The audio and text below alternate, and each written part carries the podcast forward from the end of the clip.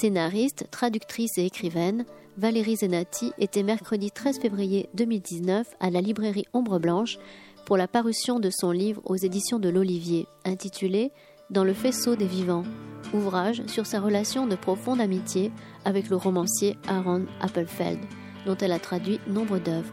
Bonne écoute.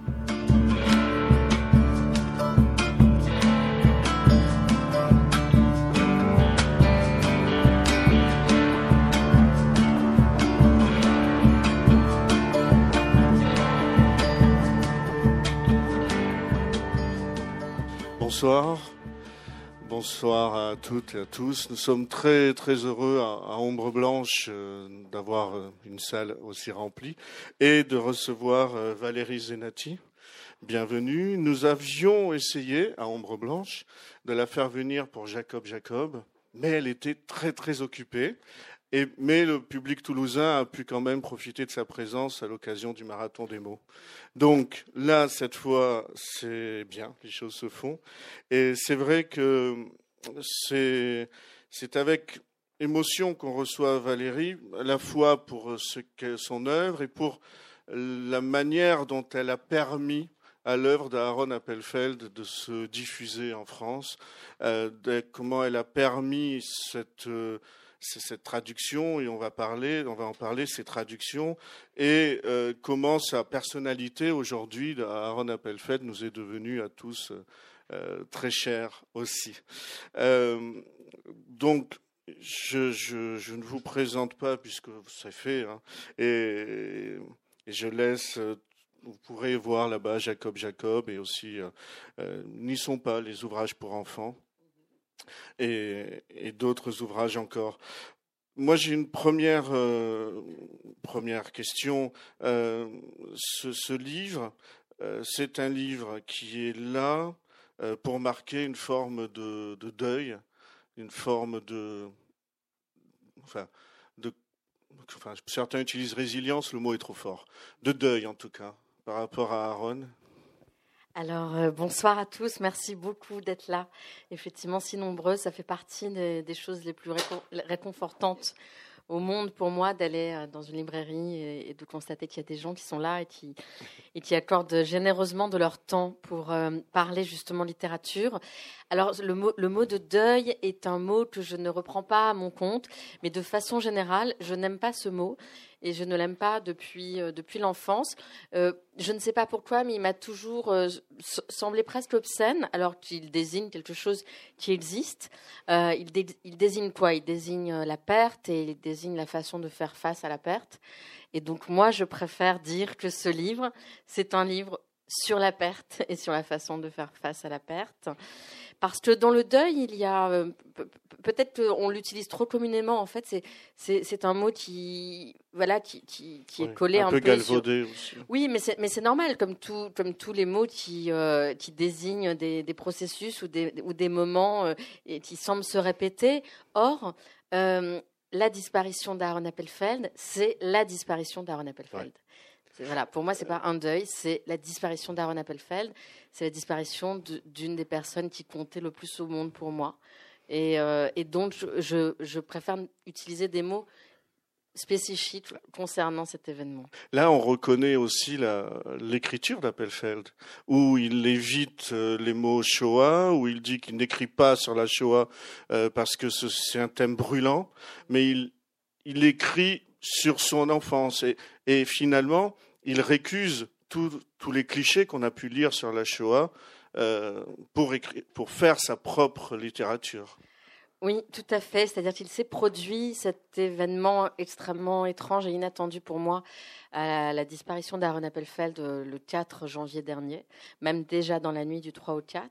C'est que je me suis euh, retrouvée dans la situation où j'ai fait face à sa disparition en ayant le sentiment que je faisais face à sa disparition avec sa manière à lui. C'est-à-dire que c'était un peu comme si, euh, à force de le traduire, j'ai traduit 11 livres d'Aaron Appelfeld à ce jour, euh, plusieurs articles, euh, et j'ai été son interprète lorsqu'il venait en France, la plupart du temps. Et donc, c'est comme si, à force de le côtoyer pendant une quinzaine d'années, à force de l'entendre, de discuter avec lui et de le traduire, quelque chose imperceptiblement m'avait été transmis. Et je me suis retrouvée à faire face à sa disparition, mais vraiment avec, à sa manière. C'est-à-dire que soudain, j'ai eu l'impression de comprendre plus que jamais euh, ce qu'il disait justement quand il disait je ne suis pas un écrivain de la Shoah, ce qu'il disait quand il disait on ne peut pas parler des grandes catastrophes, on ne peut pas mettre beaucoup de mots sur les grandes catastrophes. Et, je considérais que sa mort était une catastrophe et une réplique de la catastrophe qui le hantait lui. Et je euh, et j'ai compris plus que jamais euh, ce qu'il disait quand euh, il disait qu'un écrivain doit faire résonner le silence et que le silence est l'expression ultime et la plus pure peut-être qui existe. C'était une phrase que je ne comprenais pas de son C'est une phrase paradoxale. complètement paradoxale pour un écrivain surtout, qui dit le silence est l'expression la plus juste qui soit. On se dit mais un écrivain aime les mots. Hein. Non, c'était plus compliqué que ça avec Aaron Appelfeld. Et, c'était une sorte de divergence évidemment très euh, très amical entre lui et moi, euh, qui, provenait de quelque chose d'assez simple finalement à définir, c'est que lui avait une grande méfiance à l'égard des mots, et il le disait, euh, ayant connu l'utilisation idéologique du langage, à la fois avec les nazis, avec les communistes, et puis ensuite en Israël avec le mouvement sioniste, donc évidemment sans faire de comparaison entre tous ces mhm. mouvements, et, qui, sont, qui ne sont pas comparables, mais simplement il avait connu l'utilisation donc idéologique du langage. Et l'utilisation idéologique du langage, c'est une façon de, euh, voilà, de, parler plus par slogan que euh, par une langue juste et sensible, par exemple. Et, donc lui se méfiait beaucoup des mots, et puis surtout, ayant vécu ce qu'il avait vécu, c'est-à-dire euh, la, mort de sa mère, assassinée par les nazis, la déportation avec son père, et, une enfance foudroyée par la guerre, ayant vécu ça, il avait le sentiment que les mots ne pouvaient pas rendre compte de, certaines choses, de certains événements. Et c'est quelque chose dont on fait tous l'expérience, quand on vit une expérience très forte, qu'elle soit dans, la joie ou la peine, on dit souvent il n'y a pas de mots. Mhm. Il n'y a pas de mots. Voilà. Et lui avait fait cette expérience-là. Et, moi, au contraire, euh, je viens euh, d'une histoire où, la, où, la, langue a été une sorte de, plaisir immédiat dès l'enfance, ce bonheur de découvrir des mots, des mots nouveaux. J'avais l'impression de collectionner les mots comme, comme des petits trésors, comme ça. Je me disais, ah, je, vais, je vais pouvoir euh, ressortir ce mot-là. Un de mes mots préférés, c'était l'adjectif éphémère. Parce que je trouvais que c'était très beau à l'oreille et, et c'était merveilleux d'avoir un mot si doux pour quelque exprimer ce qui ne dure pas. Euh, et, donc moi j'aimais les mots et j'avais une confiance à travers la littérature, à travers euh, la psychanalyse, dans le langage. donc on, ne venait pas du même endroit. Et puis lorsqu'il est mort, là j'ai éprouvé, euh, mais à chaque instant et pendant plusieurs longues semaines, la justesse de ce qu'il disait, parce que j'étais sollicitée pour parler de lui dans les médias. Et j'avais un mal fou. J'avais l'impression que tout ce que je disais était approximatif, euh, euh, réducteur et, et, presque. Euh, enfin, je ne pouvais pas parler à sa place. Ça me mmh semblait terrible de parler à sa place, d'admettre ça, que, que, lui ne pouvait plus répondre. Et puis, ce qu'on me disait me semblait aussi faux et, me heurtait. Et, j'ai reçu des centaines de messages écrits qui m'ont tous beaucoup touchée. Mais souvent, les paroles étaient très gentilles mais maladroites. Euh, on me disait. C'est ce qui vous a poussé à écrire finalement Tous ces messages où il n'y a aucun cliché qui fonctionne. On ne peut pas parler de père spirituel, on ne peut pas parler de deuil, on ne peut pas parler euh, de. Quand il vous dit ma chérie, ça reste un ma chérie qui est à la fois filial, mais qui, ne, qui est aussi euh, plus affectueux que filial. Enfin, on est toujours dans un, dans un à peu près. Et c'est cela qui vous fait écrire. Alors, ce qui m'a fait écrire, euh, c'est la qualité du silence qui a suivi la mort d'Aaron Appelfeld. C'est-à-dire que je n'avais jamais entendu le silence résonner de cette manière, à la fois de ce, que, de ce qui me traversait et de sa propre voix. C'est-à-dire que j'entendais la voix d'Aaron Appelfeld régulièrement. Me revenaient tout, des, voilà, des phrases, des bribes de phrases qui, qui m'avaient raconté et qui étaient vraiment inscrites en moi. Et, donc ça, c'était là. Et toute autre action me semblait violente. Et donc, c'est j'ai tout de suite, j'ai su en rentrant de Jérusalem où, où j'ai assisté aux, obsèques d'Aaron, j'ai su que la seule chose que je voulais faire, et c'était vraiment vital, c'était de m'enfermer chez moi et d'écrire. Et d'écrire parce que, euh, pour, pour, plusieurs raisons, euh, ma relation à Aaron Appelfeld, c'est la relation d'une lectrice à un écrivain, comme, voilà, comme beaucoup de gens. C'est la relation d'un écrivain à un autre écrivain, parce qu'il y a une sorte de, de fraternité qui peut exister quand on, quand on a une quête qui, euh, voilà, qui, qui, peut, qui, est comprise de part et d'autre, qui n'est pas la même, mais qui est comprise de part et d'autre. Euh, et, c'était aussi évidemment euh, le, désarroi de la traductrice que je suis, mais pas seulement le désarroi, parce que très vite, j'ai compris que je en fait, j'avais les outils pour faire face à cette disparition. Et c'était exceptionnel de pouvoir euh, vivre la perte, mais en ayant tout de suite les moyens de lui donner une forme vivante. Et, euh, j'ai une amie qui, voilà, qui, m'a dit ça récemment, que ce livre, c'est aussi une façon de traduire la mort en, vie. Oui, c'est-à-dire de traduire la mort d'Appelfeld dans ma vie et et dans le faisceau des vivants. Oui, c'est-à-dire que c'est ce, livre, c'est à la fois la, résonance de cette perte en vous, une résonance tellement forte qu'elle vous fait bouger, agir et partir vers Czernowitz, et aussi la résonance d'Appelfeld dans vos oreilles, dans votre mémoire. Et ce qui est très beau, c'est qu'on a des passages de vos notes mm, qui, qui nous permettent de mieux connaître Appelfeld, parce que lui ne parlait jamais de lui. Par exemple, j'ai eu le bonheur de le rencontrer trois fois, trois fois de l'interviewer, radio ou, autre, et je ne savais pas qu'il aimait la France. Ah oui, il aimait beaucoup venir en France. Alors, il y avait plusieurs raisons à cela. Euh, d'abord, je pense que la France avait pour lui une, dimension mythique, comme elle peut l'avoir pour beaucoup de gens en Roumanie, puisqu'il est né euh, en Roumanie à l'époque, et qu'il y a un lien très très fort entre la, culture roumaine et, la culture française. Les parents d'Aaron Appelfeld parlaient français. Mmh. Et, euh, il le disait euh, à Kippour, euh, puisque c'était des juifs bourgeois et assimilés, mhm. ils, venaient de familles pratiquantes, mais eux-mêmes n'étaient pas pratiquants. Donc à Kippour, il fermait les volets pour, pour que les gens ne sachent pas forcément qu'ils ne faisaient pas vraiment Kippour, et il lisait à la recherche du temps perdu. Euh, Ce qui prouve un niveau de français euh, élevé aussi. Et, donc déjà, euh, si on relie la France à l'enfance, en ce qui le concerne, il y avait une sorte de, fierté rétrospective, parce qu'il savait que ses parents auraient été particulièrement fiers de savoir qu'il était traduit en français et qu'il était lu en France. Donc il y avait déjà ce premier lien.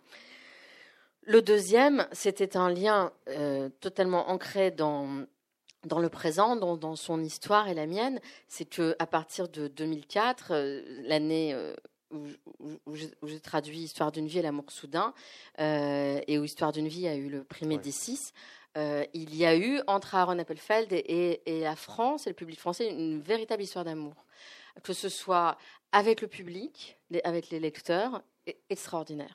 mais ça a été immédiat. Avec avec les journalistes et il était euh, toujours extrêmement euh, heureux euh, de constater que voilà, il pouvait y avoir des, que ce soit des journalistes ou des lecteurs qui venaient l'écouter, qui connaissaient son œuvre, qui s'intéressaient à lui. Ça l'émerveillait. Et outre le fait qu'il trouvait que c'était un beau pays aussi. C'est-à-dire, mhm. moi j'ai des souvenirs justement d'être venu à Toulouse avec Aaron, Bordeaux, Bordeaux, Toulouse. Bordeaux, on y est allé deux fois. Il était comme ça, il avait les yeux écarquillés. C'était après la rénovation de la ville. Euh, il avait les yeux écarquillés. Il me, disait, euh, regarde comme cette vie est belle, comme les gens sont calmes, c'est parce qu'ils vivent dans une belle ville qu'ils aiment. Mais ils ne profitaient pas de la gastronomie française. Pas. Il était plutôt végétarien. oui. Ça aussi, alors c'est vrai que j'avais pas pu l'accompagner dans les restaurants, Oui. mais euh, je, je- ça, m'étonne en fait. Ah oui, oui, il était végétarien euh, et donc euh, et, et- et il avait à l'égard de la nourriture le même rapport qu'il avait à l'égard des mots et de beaucoup de choses. C'était la simplicité avant tout. Et puis, ce qu'il dit sur les animaux dans, dans vos notes est très beau. Les animaux qui l'ont aidé finalement. Oui, oui, parce que pendant la guerre, euh, il a à quelques reprises euh, trouvé euh, refuge contre la, voilà, le pelage d'un chien ou, ou, ou- bu le lait d'une vache. Et, et, il disait que les animaux pendant la guerre, évidemment, ne cherchaient pas à savoir s'il était juif ou pas. Et donc, il y avait cette gratitude très, très grande à l'égard des animaux, une sorte de respect du, monde animal et de la vie, euh, y compris donc euh, de la vie animale. Et, donc, il était, il était végétarien. et Il y avait voilà, une, sorte de grande simplicité dans son rapport euh, à la nourriture. Mais là aussi, quelque chose de très profond. Ouais. Euh, il, euh, voilà, les goûts étaient quelque chose. Les goûts étaient très importants. Ouais. Je, je- euh, voilà, j'ai ce souvenir de d'Aaron Appelfeld à, ici à Toulouse. Je crois que c'était le restaurant de Christian Constant. Il y a un Mhm. restaurant découvrant parce que je lui traduisais la carte. Alors, il y a rien de plus dur que de traduire une carte, un menu. Moi, je peux traduire Aaron Appelfeld en français, mais traduire un menu en hébreu. Donc, à chaque fois, je voilà, je, je prenais mon élan et le temps. Et au moment où je l'ai traduite, il y avait du riz au lait. Il y a ses yeux qui se sont écarquillés. Alors, c'est pas pour être dans dans l'anecdote, parce qu'on peut se dire, bon, quelle importance de savoir qu'Aaron Appelfeld euh, aimait le riz au lait. Non, mais Mais euh, c'est simplement pour dire que il, avait une atten- il y avait- a cette attention qui était portée à toute chose et la joie aussi, parce que Aaron Appelfeld, c'était quelqu'un. voilà, J'ai pensé à un moment donné intituler ce, livre la, joie de vivre. Et, bon, je l'ai finalement, le, voilà, c'est un autre titre qui s'est imposé, mais à sa mort, euh, paradoxalement, j'ai ressenti aussi de la joie, ce qui peut sembler très étrange quand on est dans la perte. Euh, mais c'est peut-être aussi pour ça que je, euh, je récusais l'idée que quand on me disait tu dois te sentir orpheline, euh, c'est comme si tu avais perdu ton père. Je disais non, moi j'ai toujours mon père et je ne suis pas orpheline. Et il faut être très précis là aussi. Je pense que les enfants d'Aaron Appelfeld ont évidemment vécu euh, sa, sa- sa mort différemment. Moi, quand je dis j'ai ressenti de la joie, il y avait la joie d'éprouver de manière très très forte euh, et immédiate tout ce qu'il m'avait donné. Tout. Voilà. C'est- encore une fois, cette manière. Et ça, c'était. euh, J'avais une, une grande gratitude et sentiment d'avoir en ma possession un cadeau que je voulais partager. Je ne savais pas tout de suite que ça allait devenir un livre, ouais. parce que dans les premiers jours, c'était difficile. Mais j'avais l'impression d'être en première ligne pour tous les gens qui le lisaient, qui me lisaient, qui m'avaient écrit, etc. Et dans ce, dans ce que vous partagez avec Aaron Appelfeld, il y a cette vision de la vie, euh, cette joie de vivre, cette joie de vie. Et, et cette joie de vie, elle apparaît dans le mot prodige que vous écrivez vous aussi, et que lui, c'est le titre du premier livre qui vous a Oui. amené à lui. Le temps des prodiges, c'est le premier roman d'Aaron Appelfeld. Jusqu'au C'est le des- premier Le roman premier roman, jusqu'au temps des prodiges, il, il avait écrit, mais il n'avait écrit que des nouvelles, des recueils de nouvelles et un peu de poésie. Et Le temps des prodiges, c'est son premier roman. Et, c'est le premier que j'ai lu des années après apparition, euh, je crois qu'il est paru en fin des années 70 en Israël, en 1978, si je ne m'abuse. Et moi, je l'ai lu en 2002 lorsque j'ai préparé euh, l'agrégation d'hébreu moderne. Le temps des prodiges était au, au programme, Torah Plaot en hébreu. Et, et c'est donc le premier livre que j'ai lu d'Aaron Appelfeld. Et c'est un livre qui m'a aussitôt happé. À la fois, j'avais un sentiment de grande familiarité parce que euh, l'histoire se déroule euh, à Vienne en 1938, juste, voilà, euh, voilà Vienne 1938, on n'a pas Ouais. besoin d'en dire plus, dans une famille juive euh, très assimilée, où le père est écrivain, et c'est un écrivain qui tout à coup se voit totalement traîné dans la boue dans la presse par la critique euh, qui dénonce les tares juives de son écriture.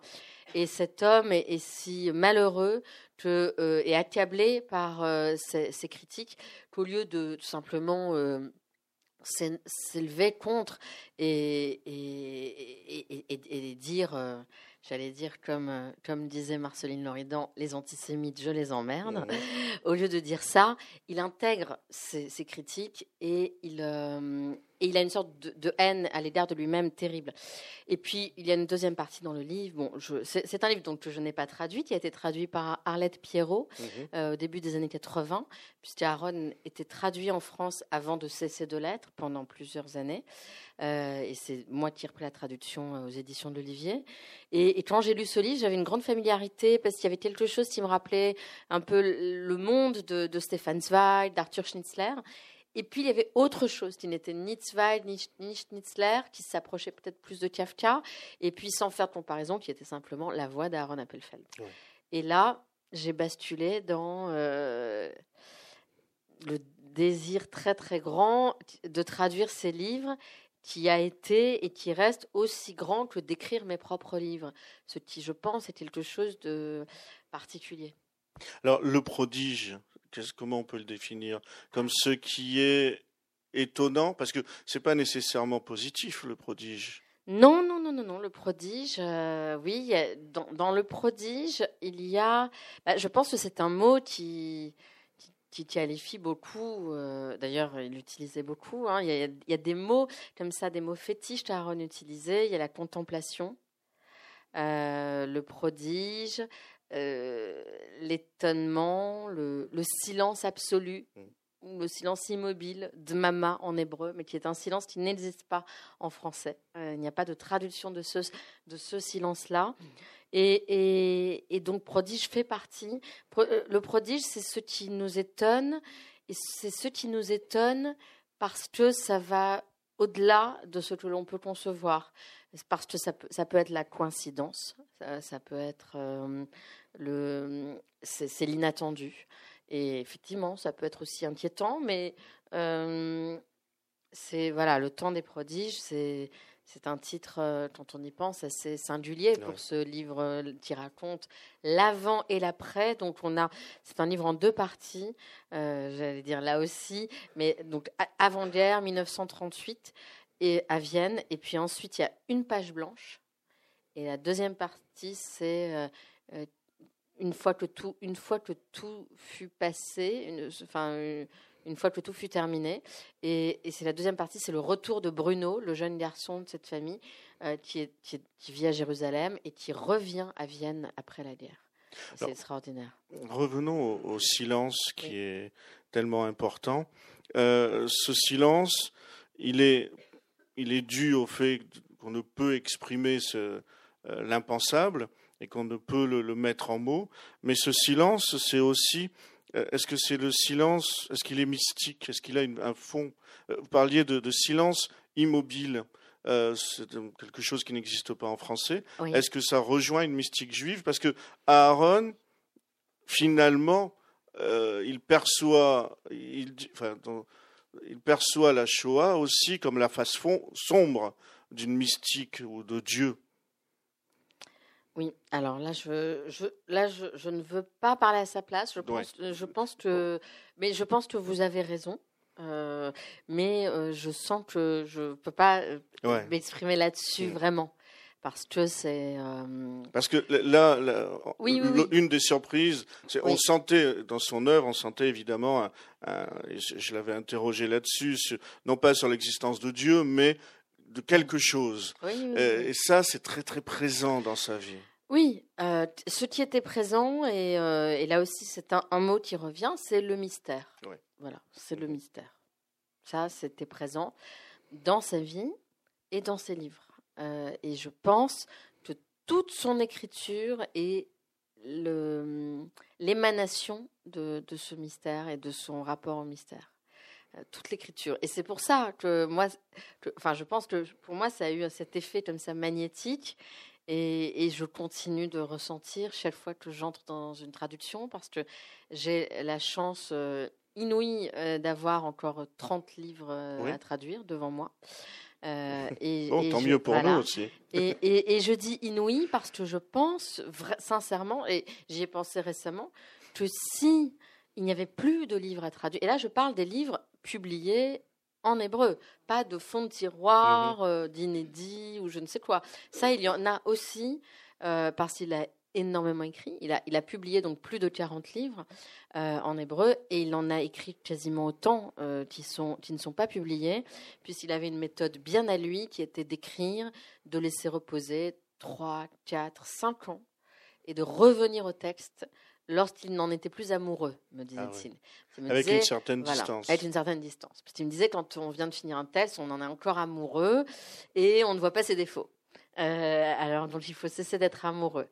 Euh, bon, moi, je lui disais là aussi que je ne procédais pas ainsi. Il me disait, mais tu as le temps de procéder ainsi. et, enfin, tu, auras le temps. Euh, et, donc, il, il, reste beaucoup de textes inédits qu'il ne voulait, et il a été très clair, qu'il ne voulait pas voir publié, euh, mais euh, il, était prêt euh, à ce qu'il soit confié aux chercheurs, etc. Mais pour revenir aux textes publiés, donc il reste une trentaine à traduire, et, et je trouve merveilleux de savoir que j'ai ça devant moi parce que je pense que si je n'avais plus rien à traduire, là, là, la perte, là, la perte aurait été inconsolable. Voilà, encore beaucoup plus douloureuse. Oui, et, et peut-être inconsolable. Alors que là, j'ai un, le prochain. Donc vous allez finalement prendre bah, je vais vivre. Oui, oui. Je, je, alors je ne sais pas combien de temps euh, je vais vivre, mais je sais que euh, il y a devant moi euh, ces, ces, stations, ces livres que je n'ai pas lus parce que je le dis dans le dans, dans le faisceau des vivants. je je ne lisais pas euh, les livres d'Aaron Appelfeld avant de les traduire. Il le savait. Je, voulais que ce soit que ma première lecture soit celle de la traduction. Vous avez traduit d'autres auteurs que Appelfeld? Euh, J'ai traduit quelques livres il y a plus de dix ans. Euh, donc, quand j'ai commencé à traduire Aaron Appelfeld, on, on, a fait appel à moi pour d'autres textes. et dans un premier temps, j'ai dit oui parce que pour plein de raisons, ne entre autres parce qu'il faut aussi gagner sa vie. Euh, et aussi, chaque fois, il y avait une raison qui me poussait à dire oui. J'ai dit oui pour Michal Govrin, un livre qui s'appelle Sur le vif, qui se passe euh, en Israël pendant la première guerre du Golfe et qui faisait écho à mon premier roman à l'Olivier, ah qui se passe aussi en Israël pendant la, guerre du Golfe, en retard pour la guerre. Et donc j'aimais cette parenté et je et, j'avais très envie de le traduire. J'ai traduit un autre texte d'un jeune auteur qui s'appelle Moshe Sakal. Euh, le livre s'appelle Yolanda. C'est sur sa grand-mère euh, juive égyptienne. et il se trouve que je l'ai traduit avant d'aller, moi, vers mes origines familiales à travers Jacob Jacob. Donc il y avait aussi une sorte de parenté mhm. comme ça dans, dans une histoire mythique euh, qui allait plutôt du côté de la Méditerranée que du côté de, de Tchernovitz, où, on reviendra, je pense. Oui, bien sûr, on va euh, et, et, donc j'ai traduit, et puis un polar, parce que ça m'amusait, j'avais du temps, j'avais quelques semaines en été, j'ai traduit un polar. Voilà, mais je ne traduis plus depuis plus de dix ans, je crois. Euh, je ne traduis plus d'autres livres de, Aaron. Ouais. Être écrivain et traductrice, c'est périlleux, non? Est-ce que finalement, vous n'avez pas tendance à, à, devenir écrivaine quand vous traduisez? Ou est-ce que vous parvenez à, à, respecter totalement la langue, le rythme, la prosodie, tout ce qui est d'Aaron Appelfeld? Non, je pense non, je pense que je suis un peu écrivain en étant traductrice, mais que c'est pas une mauvaise chose. Euh, ça, je le dis parce qu'Aaron Appelfeld me le disait. Mhm. Donc je pense que ce n'est pas une mauvaise chose. Euh, pour, pour le texte, pas pour moi, euh, mais pour le texte, je pense que en étant écrivain, j'ai une oreille, ce qui ne veut pas dire que les, que les traducteurs qui ne sont que traducteurs, entre guillemets, parce que j'en connais, que j'admire énormément, qui font un travail époustouflant. Euh, je, je, je, suis, euh, j'ai la chance, là, j'ai été nommée il y a quelques mois euh, présidente de la commission littérature étrangère au Centre national du livre, donc je vois passer énormément de dossiers de traduction. les, les, les, gens font un travail extraordinaire. Et, et les gens qui ne font que de la traduction et qui traduisent différents auteurs. Mais justement, ils font un travail extraordinaire que, je, que moi, je ne suis pas capable de faire euh, quand je traduis de l'hébreu. Euh, je, je, pense que je, je, suis moins bonne traductrice que la plupart des traducteurs euh, que je connais. et je pense que je peux être surtout la traductrice d'Aaron Appelfeld. Parce que j'entends cette voix et je trouve dans ma voix ce qui peut lui donner un écho en français. Après, je, je ne traduis pas comme j'écris dans le sens où je sais pas, je n'ai pas le même rythme. Euh, quand je traduis, le texte est là. Euh, enfin, je dis là parce que je, place le texte à ma gauche euh, en hébreu et, la page française est à droite. Et le texte est là et je suis accrochée au texte. Lorsque j'écris, je suis dans un espace intérieur qui est il y a aussi un espace intérieur dans la traduction évidemment, mais qui s'accroche à des mots. Et je reste fidèle autant, enfin je reste fidèle. Oui, je, enfin, vraiment, si, on compare euh, le texte en hébreu et en français, on pourra pas avoir, enfin, on pourra pas euh, m'accuser d'avoir écrit un, autre texte. Oui, c'est pas Vialat euh, sur Kafka. Voilà. Très bien. alors, là aussi, vous aussi, finalement, vous, vous avez à la fois, vous êtes dans un entre-deux, à la fois avec une distance et une, une vraie adéquation euh, distance par votre culture d'origine, française ou familiale, et puis adéquation avec Cernowitz. Finalement, euh, vous allez là-bas et vous êtes, j'ai l'impression que c'est le récit d'une Ashkénaze euh, qui, cherche ses racines. Alors, le voyage de Tchernowitz. Tchernowitz, c'est donc la ville natale d'Aaron Appelfeld, aujourd'hui située en Ukraine. et euh, euh, je ne sais pas si vous en souvenez, mais il commençait très souvent les rencontres en disant euh, Je suis né à Tchernovitz en 1932. C'était vraiment le point de départ de, sa vie et il avait besoin de tracer de manière vraiment circulaire quelque chose à partir de ce point-là. Et moi, je n'avais jamais pensé aller à Tchernovitz un jour.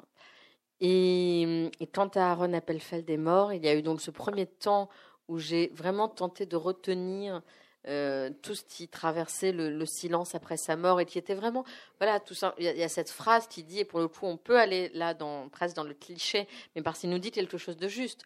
Euh, il y a quelque on dit que le silence après Mozart c'est encore Mozart. Pour moi le silence après la mort d'Aaron Appelfeld c'était encore Aaron Appelfeld. Et donc clairement je voulais faire attraper cette vibration, cette résonance à travers sa voix. Et donc, je parle de moi dans cette première partie, de la façon dont, cet événement me traverse, dont la rencontre m'a traversé, mais je fais beaucoup entendre sa voix. Et tiens effectivement euh, donner quelques notes. Alors évidemment soigneusement choisies, j'en ai beaucoup plus des notes et que je garde pour moi. Euh, j'ai voilà, j'ai fait un choix. Et puis à un moment donné, j'ai moins entendu cette voix, parce que le temps passait, s'écoulait, même si j'avais l'impression qu'il ne s'écoulait pas de la même manière.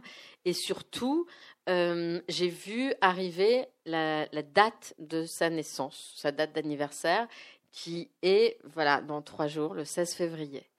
Et, j'ai vu arriver cette date, et, j'ai vraiment regardé mon calendrier en me disant, mais c'est pas possible. Comment, comment ça se fait qu'il peut y avoir l'anniversaire de quelqu'un alors qu'il n'est plus là? C'était la première fois que j'éprouvais ça. Et, là, je, ne savais pas très bien quoi faire. Et puis, assez vite, je me suis dit, il faut que j'aille à Tchernovitz ce jour-là. C'était quelque chose complètement fou. Mais j'avais le sentiment que c'était le seul endroit où je pouvais être.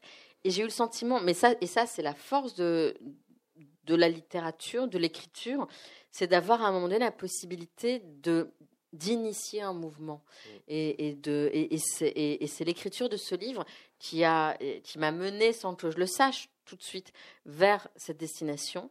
Et je me suis retrouvée à prendre un avion le 15 février pour Kiev, et puis un train de nuit pour Kiev à Tchernovitz.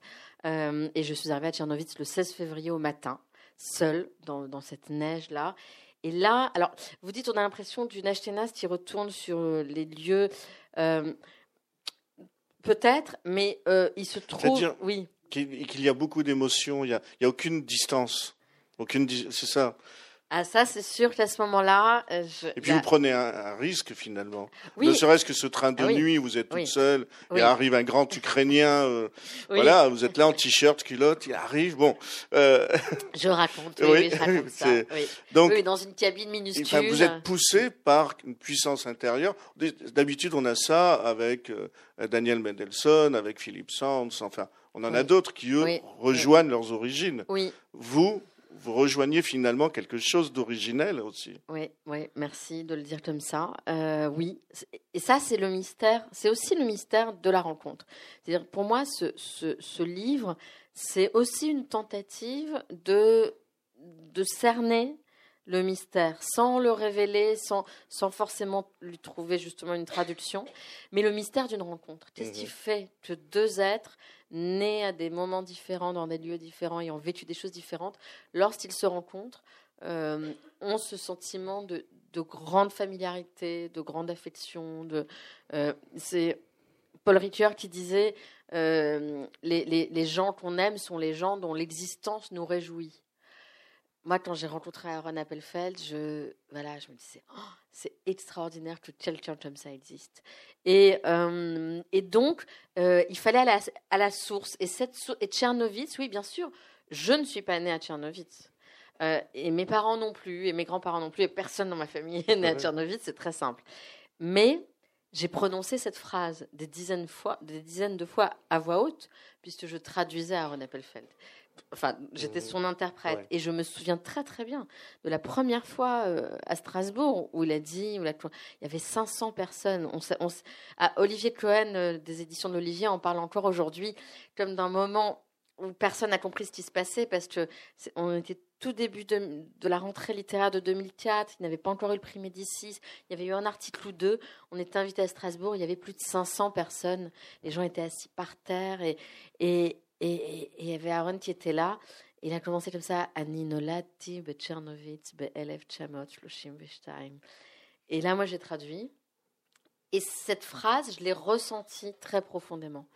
Et, et, et, donc, il a fallu que j'aille à Tchernovitz, non pas pour retrouver, enfin, non pas dans l'idée de retrouver quelque chose, ou de, euh, mais je voulais être à Tchernovitz. C'est-à-dire, pour moi, le, le verbe être à ce moment-là a pris tout son sens. Je voulais être là-bas ce jour-là. Voilà, c'était pas plus compliqué, c'était très simple. Être là-bas ce jour-là. Et ça a été euh, ce qui s'est passé là-bas est allé au-delà de ce que je pouvais en attendre. Parce que là, vous en tracez 20 pages, mais c'est un voyage qui plus, mais c'est un voyage qui probablement va encore, enfin c'est sûr, il a encore des conséquences sur ce que vous allez écrire vous parce que là, en plus, vous, vous faites ressusciter tout un monde, euh, un monde de prodiges, euh, de, de Rose Aslander, de Rainer Maria Rilke, de Thomas Mann, de Hermann Hesse. Et il y a tout cet univers qui arrive avec vous. Oui, qui arrive là. Qui arrive là, parce que je suis partie à Tchernovitz avec euh, un livre notamment qui, euh, euh, qui, qui, qui, reprend beaucoup. Tchernovitz était une ville de poètes. Mm voilà, Rosa Auslander, Paul Celan, euh, Ilana Shmueli et, et euh, Selma Meyerbaum, que je cite au tout début du livre et qui est morte assassinée à 18 ans. Et je suis partie avec un, livre qui est euh, une sorte de recueil de, poésie et d'extraits de, du ghetto de Tchernovitz, d'extraits de journaux, et, et qui m'a accompagnée là-bas. Alors, je, moi, je, je, je, ne sais jamais vers quel livre je vais aller. Jamais. Je, je suis toujours surprise par le livre que j'écris. C'est un livre qui me prend un peu, voilà, qui, qui m'étonne moi-même. Et je, oui, il faut qu'on le soit bien. Et, mais, euh, donc, je ne sais pas. Je ne sais pas à quel point ce voyage-là euh, reviendra. Je sais qu'il a été euh, très important pour moi, je, suis, voilà, je suis heureuse de lui avoir donné une forme littéraire parce que là, les choses ont basculé. C'est-à-dire, autant dans la première partie, c'est toutes ces semaines où je n'ai pas bougé, mm. où j'étais chez moi et j'écrivais, autant dans ce mouvement du voyage, je n'ai pas écrit, mais j'étais en mouvement et j'ai énormément marché. J'ai marché plus de 35 km en deux jours dans la neige et, euh, et, et j'ai éprouvé chaque sensation de ce voyage et j'ai écrit au retour. Et hum, c'est un voyage qui est allé au-delà de ce que je pouvais imaginer, y compris en écrivant le livre. Je l'ai raconté dans une émission de radio et je le raconte de temps en temps. Euh, à un moment donné, je suis descendue vers la rivière, euh, le Prut, qui était très présent et qui est très présent dans les romans d'Aaron Appelfeld. Et, là, euh, bizarrement, j'ai senti que je, pouvais être en danger parce que euh, la ville continuait, mais totalement déserte. J'ai dépassé la gare et à partir de là, je me suis trouvée dans une sorte de zone semi-industrielle, semi-d'habitation, dans laquelle il n'y avait strictement personne, totalement vide. Euh, aucune âme qui vive. C'était vraiment comme si euh, euh, la ville avait été frappée, je sais pas, de, euh, voilà, de, désertion, et il n'y avait strictement personne. Et j'ai commencé à marcher un kilomètre, deux kilomètres, trois kilomètres pour aller vers la rivière. Et il y a un moment où j'ai senti que je pouvais être c'était peut-être dangereux d'être seule comme ça, voilà. Et mais il était trop tard pour faire marche arrière. Et puis j'ai vu, je le raconte dans le livre, je dis des, chiens qui, qui ressemblent à des loups. Bon, j'ai continué, je raconte ce qui se passe, il s'est passé quelque chose là-bas. Et récemment, j'ai un ami qui m'a demandé euh, Mais tu n'as pas de photos de cet endroit? Je lui ai dit Si, j'en ai une ou deux que j'ai prises dans un état second. Je ne les ai pas regardées depuis que je suis rentrée avec mon téléphone. Et je suis retournée vers mon téléphone pour, euh, pour chercher la photo. Et je me souvenais avoir pris un animal en photo sur le retour. Et là, je prends la photo, je l'agrandis et je m'aperçois que c'était un loup. Ah oui. Et non pas un chien qui ressemblait à un loup. C'était un vrai loup gris des Carpates et c'était des loups. Et quand j'ai découvert ça, et j'ai découvert ça la nuit, qui était la nuit de l'anniversaire de la mort d'Aaron, la nuit du 3 au 4 janvier cette année. Et, et là, je me suis dit, mais c'est pas possible. Si j'avais écrit que c'était des loups, personne ne m'aurait cru. Et pourtant, c'est ce qui s'est passé, et la photo est là. Et il y a eu quelque chose comme ça dans mon esprit entre la réalité et la fiction qui n'est toujours pas très au point dans ce que j'éprouve, mais qui m'a beaucoup troublée. Peut-être que c'est je sais pas, hein, je dis pas que j'écrirai là-dessus, mais il s'est passé quelque chose au-delà des espérances. Parce que je allais à Tchernovitz, euh, d'autant plus que j'ai écrit un livre euh, dont on parle moins, qui, que j'ai écrit il y a plusieurs années et qui a eu moins d'écho que celui-ci, mais j'ai déjà écrit un livre euh, où je parle d'Aaron Appelfeld et moi qui s'appelle Mensonge et qui est sorti en 2010 euh, dans une petite collection qui s'appelle Figure libre à l'Olivier et euh, dont je n'aime pas le titre, mais bon, ça s'est fait comme ça finalement. Et je raconte dans ce livre des instantanés comme ça qui m'ont mené à la rencontre avec Aaron Appelfeld et le livre se termine par un conte où deux enfants lui et moi, transposés, affrontent les loups dans la forêt. Et en fait, les loups sont des hommes. Et je me dis, mais si quelqu'un lit. Enfin, si j'avais dit que j'étais la Tchernovitz et que j'avais croisé sept loups, je pense qu'on m'aurait vraiment prise pour une affabulatrice. Euh, et c'est l'inverse qui s'est produit. Je raconte, ce sont des chiens et c'était des loups. Donc il y a quelque chose qui m'intéresse dans ce rap, mais, mais, quelque chose qui m'intéresse aussi parce qu'Aaron Appelfeld était pris là-dedans. Il ne voulait surtout pas être un témoin parce qu'il se méfiait de lui-même et de sa mémoire. Et là, c'est comme si juste là, juste à Tchernovitz, je me suis retrouvée prise dans ce qui le hantait lui, c'est-à-dire le fait que parfois on voit ce qu'on ne voit pas, euh, ce qu'on ne peut pas voir, et on croit voir quelque chose qui n'existe pas. Et, et, et, je, et je l'ai vécu ça aussi. Vous avez vécu un prodige. Un prodige, exactement. c'est très bien dit. J'ai vécu un prodige dans les, et dans les deux sens, et parce que j'en suis quand même revenue. Mm. Et, euh, et, puis, voilà, j'ai vécu un prodige, mm. c'est exactement. Mais c'est vrai que cet épisode est très très fort.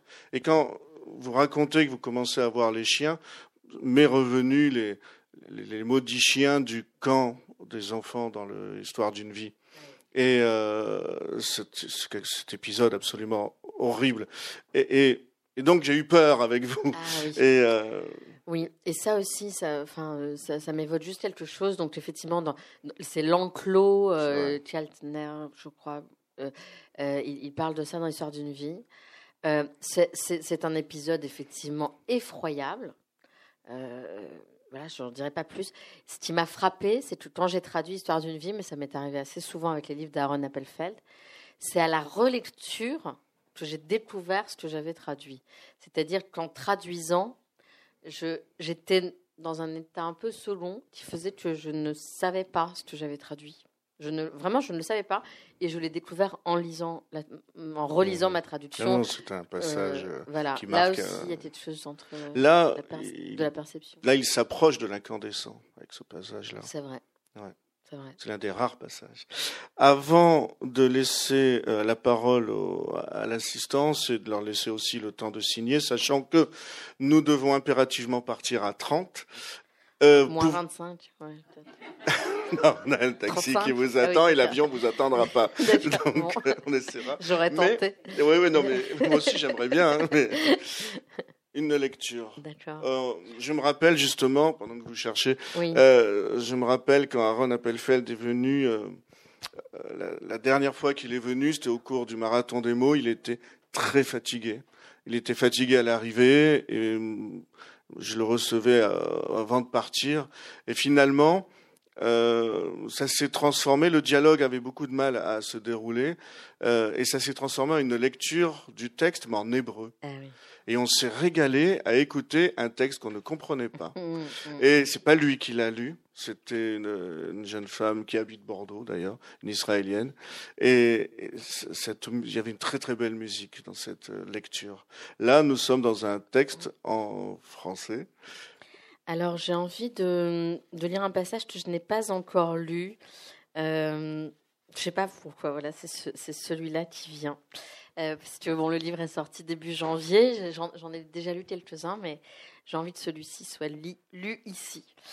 Et comme disait Aaron, on ne sait pas toujours pourquoi. Enfin, il utilisait souvent l'adverbe curieusement ou étrangement ou bizarrement. Enfin, c'est toujours le même en hébreu, mais moi je le traduis, voilà, parce qu'il faut éviter les répétitions en français. Donc tantôt par curieusement, tantôt par bizarrement, tantôt. Euh, et, un jour, son traducteur euh, américain, euh, Jeffrey Green, lui a dit Mais pourquoi utilises-tu si souvent cet adverbe? Euh, curieusement, bizarrement. Et Aaron l'a regardé, lui a dit Mais est-ce que tu sais, toi, pourquoi tu fais les choses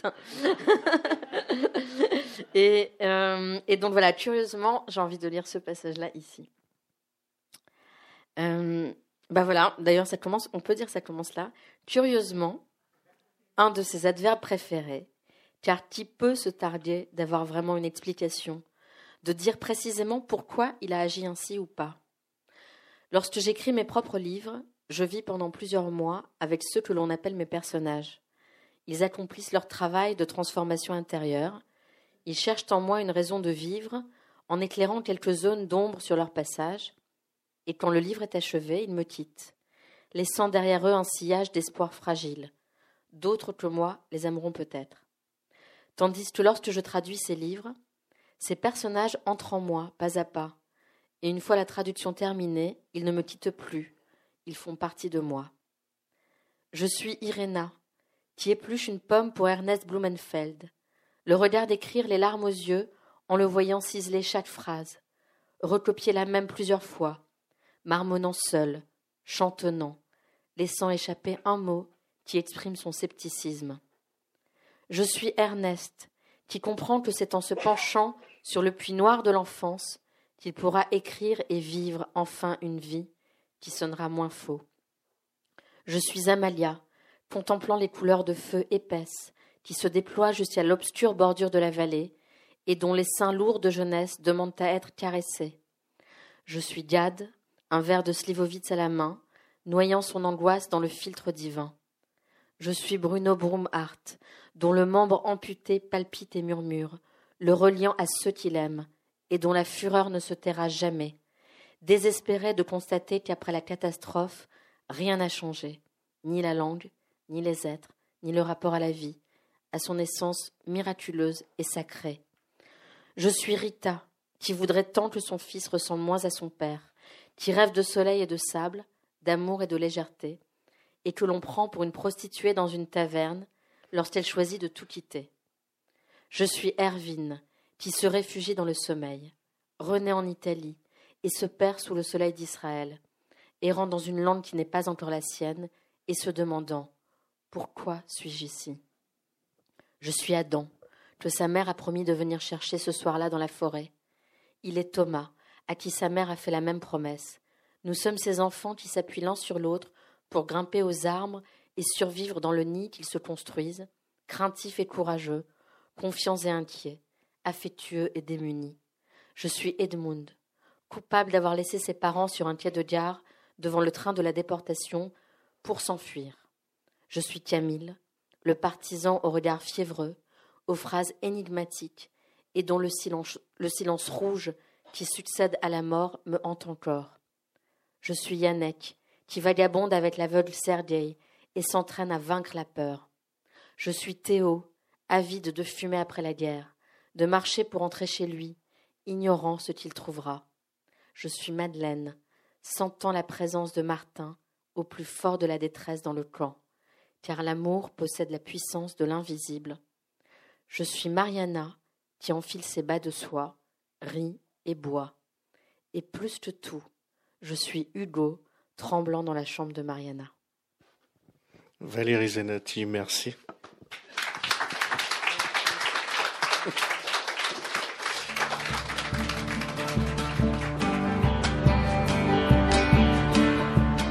Venez d'écouter Valérie Zenati à la librairie Ombre Blanche le 13 février 2019 à l'occasion de la parution de son livre Dans le faisceau des vivants aux éditions de l'Olivier.